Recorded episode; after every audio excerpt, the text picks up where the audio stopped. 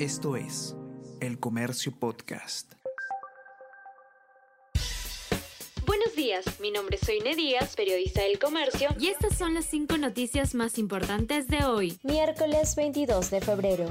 Estados Unidos concede la extradición de Toledo por caso interoceánica. Fiscalía de la Nación informó que Departamento de Estado norteamericano autorizó entrega del expresidente por delitos de colusión y lavado de activos. Se le atribuye haber solicitado sobornos de más de 32 millones de dólares por concesión de tramos 2 y 3 de carretera. Fiscal pidió pena de 20 años y 6 meses de cárcel. Fuentes del Ministerio Público estiman que debería llegar al país máximo la próxima semana.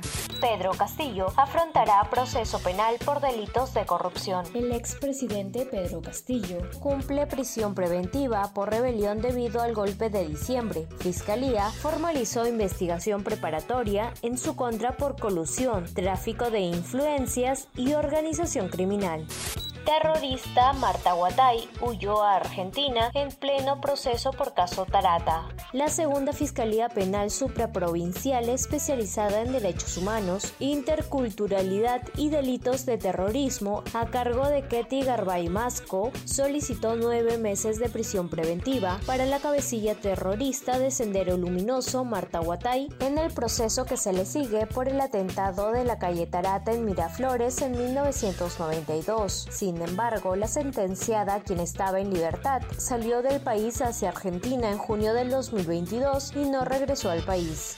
Santa Eulalia y Chosica en alerta ante crecido del río Rímac. Senami ha comunicado que el caudal del río Rímac incrementó el pasado viernes a consecuencia de la activación de quebradas de las cuencas medias, fenómeno que ha causado la caída de huaicos en el distrito de Santa Eulalia, Guarochirí.